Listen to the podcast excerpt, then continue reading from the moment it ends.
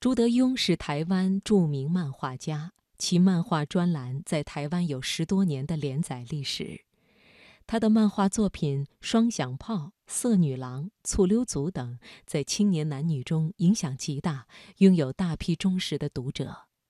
而从小就活在自己世界中的朱德庸，直到过了知天命之年，才终于找到自己人生谜题的答案。他患有亚斯伯格综合征。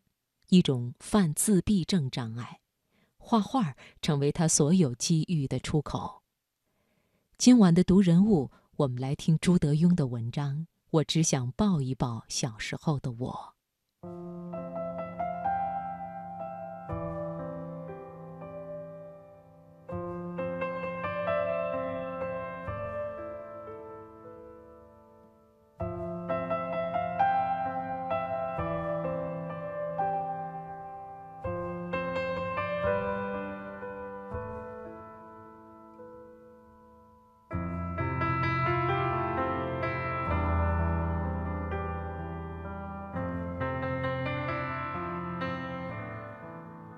我小时候一直很不快乐，非常非常不快乐。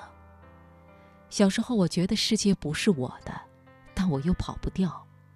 不管是我有没有能力跑，懂不懂得跑，我都会卡在里面。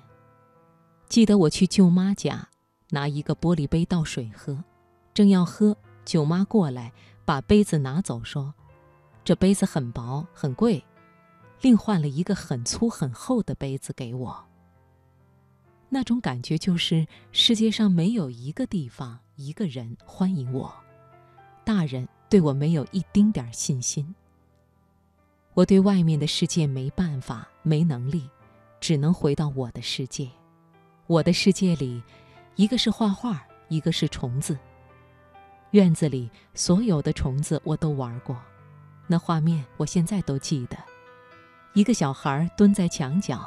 一下子跑到这个墙角，一下子跑到那个墙角。只有在虫子面前，我最自在，因为他们对我没有威胁感，也不会不接纳我。我不用在他们面前自卑，我和虫子是平等的。我看人像看虫子。大学时，我请同学吃火锅，一边吃一边放音乐，音乐慢了。他们的筷子也慢，音乐快了，筷子也快，我就很乐。但我不喜欢人，人一多我就不是我自己了。我像一只海豚，放出一个信号又弹回来，没有回应。我和世界的交流是单向的。小学五年级，我和一个同学去邮局，他很自信跟我讲：“你去柜台问一下，某某邮票出来没？如果没有，什么时候出？”我却从兜里掏出十块钱，那时候是很大的钱，我递给他，这十块钱给你，你不要叫我去问。他看着我，眼神很奇怪，意思是，你问就好了，干嘛给我钱啊？其实，掏钱出来对我是一个很大的伤害，那等于说我承认自己是一个完全无用的人。你想，一个小孩儿。太小了，不知道怎么回事，一切事情告诉你，你是一个很蠢很蠢的小孩。我很自卑，直到去年我五十三岁，我终于知道我是亚斯伯格症患者。那一刻起，我原谅了自己。亚斯伯格症是遗传的，我爸爸可能也有。知道亚斯伯格症后，我和爸爸的关系清晰起来。他从没像一个父亲一样向我传授人际间的规则，也不会跟孩子坐下来递给你一杯酒。他永远安安静静。周日放假，他没有应酬，待在我家的院子里修所有的东西。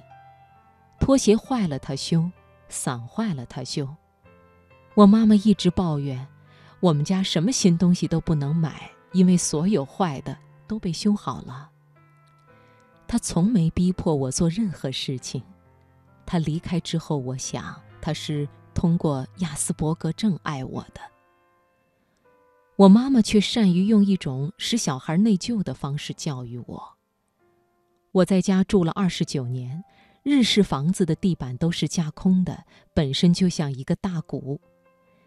一年大年初四的早晨，我跟我妈说：“我明天要搬出去了。”我妈一听，什么？